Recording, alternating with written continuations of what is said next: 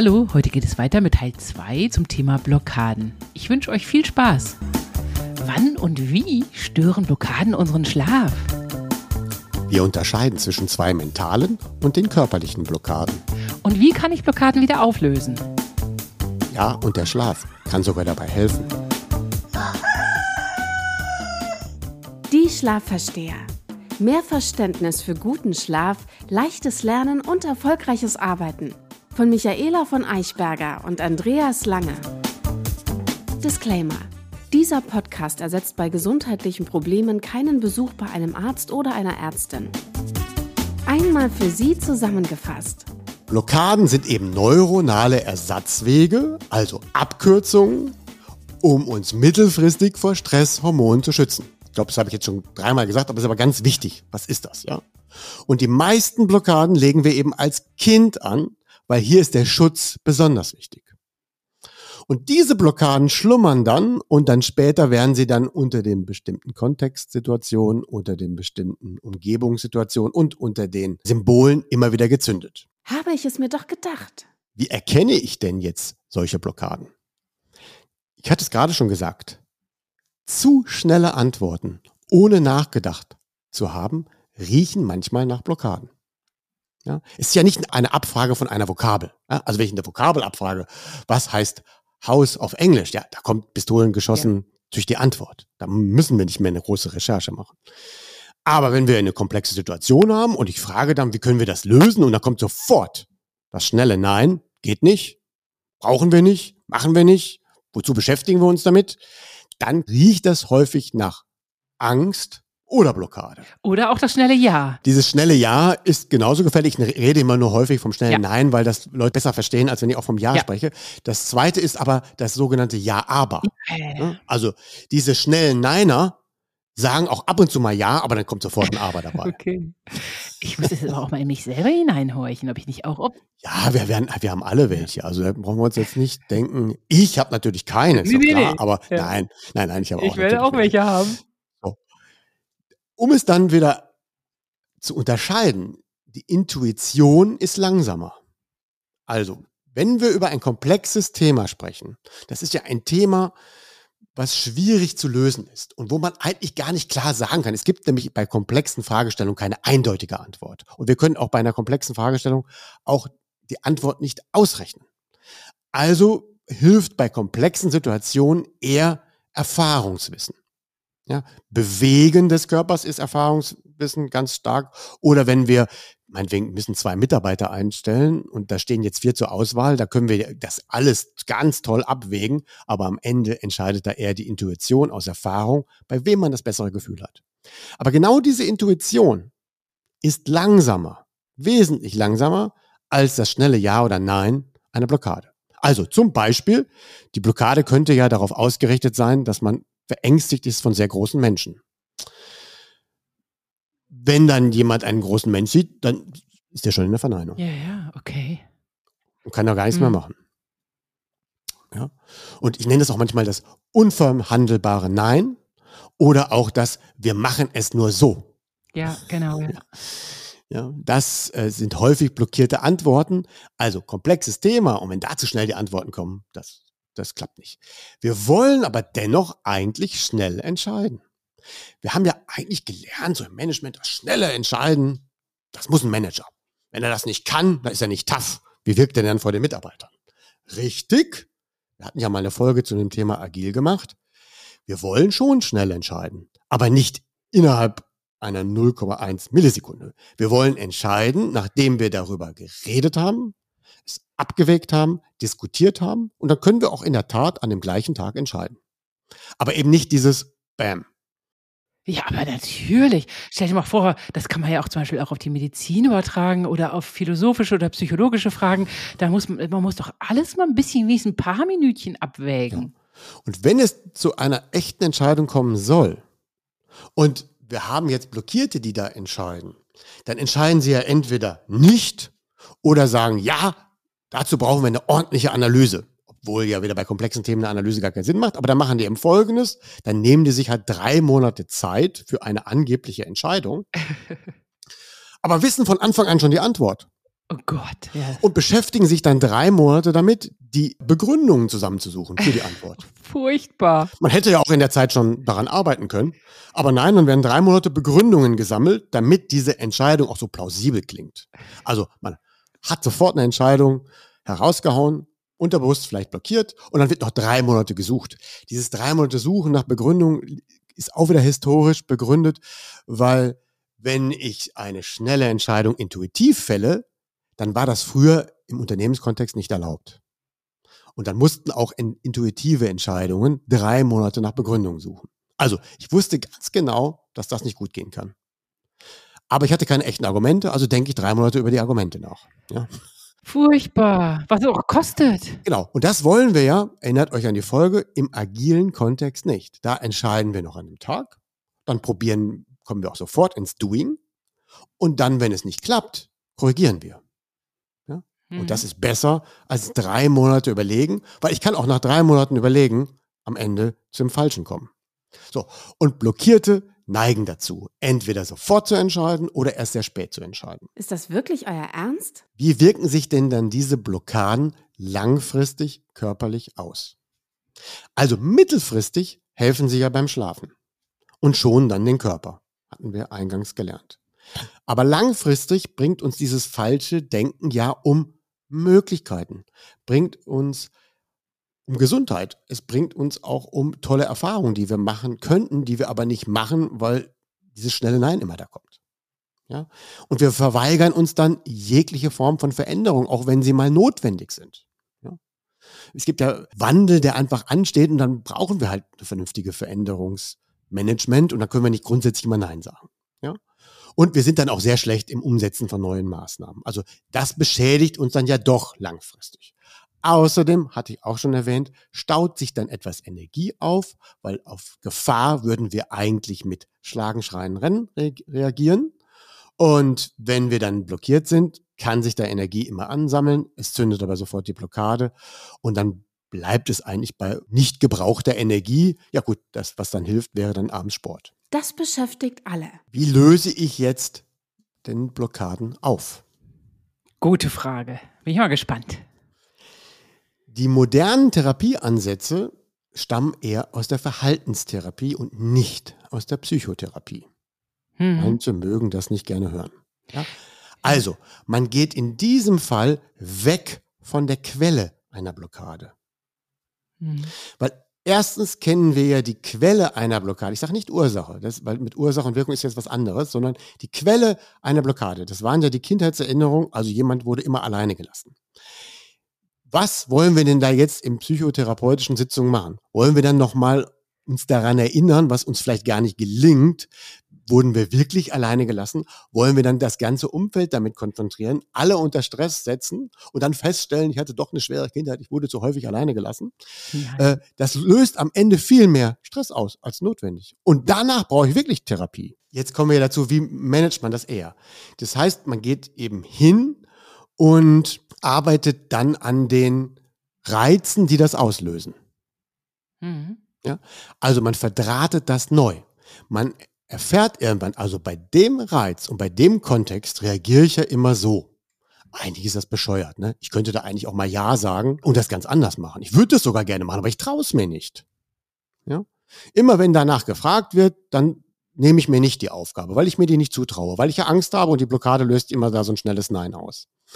Und jetzt kann ich genau diese Situationen in dem Alltag, die mir selbst nicht passen oder die ich durch eine Reflexion erfahren habe oder durch ein Feedback erfahren habe, weil du mir erklärst, hör mal, du reagierst ja jedes Mal so bescheuert, kann man das nicht anders? So, dann sage ich, ja stimmt, eigentlich, warum reagiere ich dann immer so doof? Und dann gehe ich genau hin und sage, okay, bei diesen auslösenden Momenten möchte ich in Zukunft anders reagieren. Erst ist es ein Möchten, dann muss ich mir das vorstellen, dann muss ich mir das visualisieren und dann muss ich das eben im Kopf üben. Mhm. Und dann kommt es zu diesen Situationen, wo wirklich wieder danach gefragt wird. Und dann kämpfe ich zum ersten Mal mit mir selbst und habe die Möglichkeit zu sagen, hey, ich lasse jetzt nicht dieses schnelle Nein zu, weil ich komme so dazwischen, nennt man das, sondern ich probiere es jetzt mit dem Ja. Ne? Mhm. Und wenn man das dann auch häufiger dann mal gemacht hat, dann brennt sich auch das neue positive Jahr häufiger an und es wird dann immer besser. Wichtig dabei ist aber eben das Schlafen. Ne? Das heißt, wenn ich mal ein Jahr gewagt habe, ist es gut, in der Nacht danach zu schlafen, weil dieses Jahr mit dem Neuerlebten wird dann schön auch abgespeichert. Mhm. Genauso gut, wenn ich das Visualisierte übe, also das Visualisieren üben, wie ich denn mal anders sein könnte, das muss ich mir ja immer wieder vorstellen und dann muss ich auch in der Nacht gegebenenfalls davon träumen, vielleicht das sogar in einem Klartraum mal einmal üben und bestenfalls dann eben nochmal neu wegspeichern. Blöd nur, wenn dann mal was schief geht, wenn die dann endlich mal sich dazu überwinden, Ja zu sagen. Und dann wird irgendwie das Meeting, das Vorhaben im Büro oder der Ausflug total schlimm. Und dann schlafen sie und manifestieren ihre alte Grundweisheit wieder rein. Ja, das ist natürlich unangenehm. Aber wenn wir sagen, hey, wir haben ja vorab uns dem agilen Kontext verschrien, ja. dann wissen wir ja, dass Fehler und das Falschmachen sein darf. Ich kann ja was wagen und das falsch machen beim ersten Mal. Ich darf doch danach auch noch einmal noch richtig machen. Nur weil ich etwas wage und es geht beim ersten Mal schief, ist es ja kein Grund, es nicht nochmal zu wagen. Ja. ja. Außer wenn ich jetzt sage, was wir eigentlich sagen, ich esse jetzt gefährliche Pilze und wage das, ne? Das macht keinen Sinn.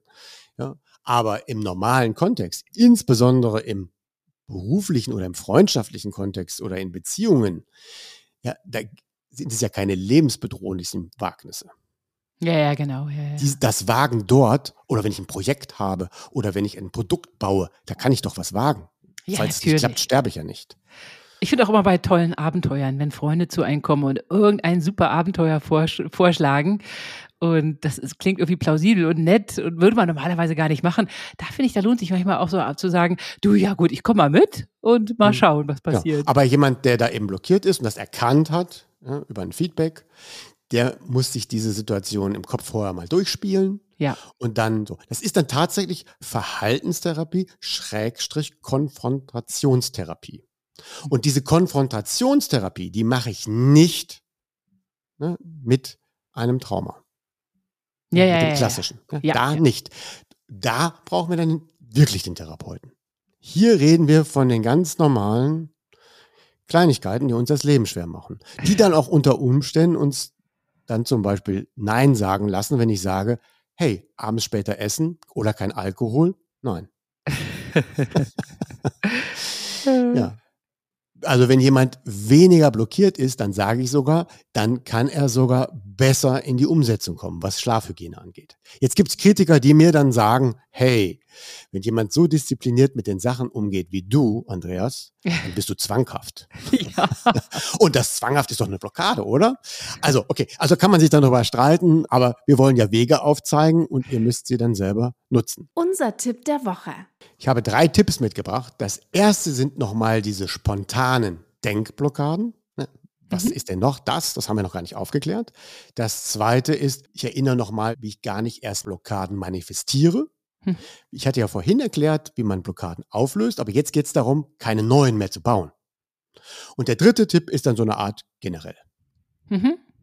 Beginnen wir. Also, spontane Denkblockaden ist ja das, dass ich etwas lerne und dann unter Stress nicht mehr abrufen kann. Ein großer Fehler ist, ich habe ja abends zu lange gelernt, schlafe in der Nacht nicht mehr, weil ich nervös bin und dann haben wir es ja tatsächlich nicht abgespeichert. Dann ist es der Grund, schlecht geschlafen. Dann gibt es aber auch etwas, was ich schön einstudiert habe, zum Beispiel für einen Vortrag. Und dann soll ich den Vortrag halten, stehe vor dem Publikum, habe Lampenfieber und mir entfällt alles. Man steht davor und kann nicht mehr sprechen. Ich glaube, wir hatten das Thema schon mal, ja. so in der Art. So, was da halt falsch gemacht ist, folgendes. Wenn jemand dazu neigt, zu diesen spontanen Denkblockaden, dann muss der seine Herausforderung auch üben. Also, es bringt nichts, wenn ich den Vortrag im Sitzen übe, wenn ich ihn im Stehen halten muss. Oh, okay. Ja, weil der, wir haben ja gelernt, dass der Körper genau ja den Zustand erstellt. Also in dem Moment, wo ich auf mein Wissen zurückgreifen will, baut er ja einen Filter und der Filter war alle komplett im Sitzen gebaut. Stimmt. Ah, und das ist dann der Trick 17? Eins, das reicht noch nicht komplett. Ja, Aha, aber, okay. aber wenn ich zum Beispiel einen Podcast vorbereite, dann mache ich das im Sitzen, weil ich beim Podcasten sitze. Wenn ich einen Vortrag vorbereite, dann latsche ich Spuren ja. im Raum. Ja, ja, ja, gut. Ja, weil ich stehe ja dann. Ja, ja, ja. ja? Und weil ich auch gerne mir den Vortrag bei einer Bewegung einpräge, neige ich dann natürlich auch beim Vortragen dazu, mich auch beim Vortrag etwas viel zu bewegen. Aber das ist ein anderes Thema. Aber ich, ich übe in der Situation, die auch später kommt. Das nächste ist ja dann das Lampenfieber. Das ist ja eher das Auslösende und da komme ich nicht mehr an die Erinnerung. Und mit dem, dem Lampenfieber, dieser Angst, muss man sich dann tatsächlich stellen und sagen, hey, Lampenfieber ist was ganz Normales. Das hat jeder am Anfang, jeder. Nur ich lasse es abklingen und dann kommen auch wieder die Gedanken. Wenn ich dann aber in Panik gerate, dann löse ich ja die Blockade aus. Aber das ist die spontane Denkblockade. Die hat nichts mit unseren mentalen zu tun. Und hier ist eben der Tipp gewesen, übt in der Situation, in der ihr auch etwas tun müsst. Mhm, guter Tipp, ganz toll. Und ich müsste jetzt mal hingehen und einen TED-Talk halten, weil wir haben exakt den TED-Talk roten Kreisteppich zu Hause. Könnte ich super trainieren. Der zweite Tipp. Jetzt geht es darum, dass wir keine neuen Blockaden anlegen. Oh ja. Ja. Und Blockaden legen wir ja dann an, wenn wir zum Beispiel unter Stress stehen. Das ist ja Dauerangst. Und mhm. unter Dauerangst als Kind sagt der Körper irgendwann Schluss. Jetzt gibt es halt Menschen, wenn die unter Dauerangst stehen und älter sind, tritt gar keine neue Blockade ein. Aber dann leiden die ewig unter der gleichen Angst. Und dann schüttet der Körper immer diese Hormone aus und dann kommt es zu diesen Verspannungen etc. Mhm. Bei manchen Erwachsenen wird aber dann auch als Erwachsener noch eine Blockade angelegt. Dann sagt der Körper, es reicht mir, ist einfach zu gefährlich. Und dann baut der eben diese Ersatzausrede, so wie wir sie vorhin beschrieben haben. Und jetzt, wie komme ich jetzt dazwischen? Das ist dann eben, wenn ich dann eine Angst erkenne, dann unterscheidet sich das ja eben von dem Normalzustand. Und in dem Moment, wo ich eine Angst erkenne, dann muss ich tatsächlich zu der Angst stehen und über diese Angst meinetwegen auch reden. Es bringt dann nichts, sie zu unterdrücken. Ja, ja, ja. Also taucht eine Angst auf, dann kann ich nicht sagen, nein, ich habe ja keine Angst. Du musst keine Angst haben. Das funktioniert nicht. Wenn eine Angst da ist, dann ist sie da. Und das Einzige, was hilft, ist, sie anzunehmen, anzuerkennen, sie zuzugeben und dann wieder durchzuschnaufen, zu atmen und sie dann vorbeiziehen zu lassen. Und danach gucken wir, ob wir es besser lösen können. Meine Oma hat immer gesagt, geh in die Angst. ja, also man stellt sich dann der Angst, aber eben nicht in, der, in dem Panikmodus, ja, ja, also dann, dann blockieren wir ja wieder, dann kommt dann vielleicht sogar diese Denkblockade auch noch hoch, sondern dass man das einfach mit einer Ruhe begegnet und am besten dann eben vielleicht wegatmet, die Angst. Hm, hm. Ja. ja. Wenn ich das eben nicht machen würde, dann würde ich eben tatsächlich eine neue Blockade anlegen. Es ist auch so später, wir hatten ja vorhin schon mal erklärt, dass wenn ich eine Blockade auflöse, muss ich ja erkennen, wann denke ich blockiert. Das ist ja eben dieses schnelle Nein, schnelle Ja. Und dieses schnelle Nein, schnelle Ja geht auch ohne körperliche Symptome einher. Ja, das ist dann auch noch, was mir von einer Angst noch unterscheidet. Solange ich ja noch Angst habe, denke ich ja noch komplett emotional und der Körper ist immer noch im Spiel. Dann kann ich ja mit dem Körper variieren oder ich stelle mich der Angst. Ja, also ich bekomme eine Angstsituation und dann stelle ich mich einfach hin. Und dann kann es sein, dass die nächsten Gedanken kommen, gar nicht ängstlich sind. Wenn es aber, wenn ich schon längst in einer Blockade bin, dann funktioniert das nicht. Das ist eben wichtig zu unterscheiden, dass auch eine Blockade ein schnelles Nein auslösen kann, als auch eine Angst ein schnelles Nein auslösen kann. Mhm. Ja? Mhm. Nur das Nein geht mit körperlichen Reaktionen, die emotional sind, mit Hormonen einher und dauert etwas länger. Und die Blockade hat dieses Nein ja gesagt direkt. Wer auch Blockaden auflösen will, muss ja unterscheiden, das ist jetzt hier eine Angst, da muss ich keine Blockade auflösen. Das ist eine ganz klassische Angst. Oder nein, guck mal hier, ich habe ja Nein gesagt, ohne jegliches Empfinden könnte ja eine Blockade sein. Also der zweite Tipp war eben, dass ich neue Blockaden erst gar nicht anlege, indem ich mich der Angst halt stelle. Denn wenn ich denn mal Blockaden angelegt habe, dann ärgern die uns halt eben später. Das dritte ist dann das generelle Verhindern von Blockaden. Neben dem sich der Angst stellen, was ja schon ein echt schweres Thema ist, heißt es, dass man Eigenverantwortung lernt für jegliche Art von Themen, dass man nie nach Ausreden sucht.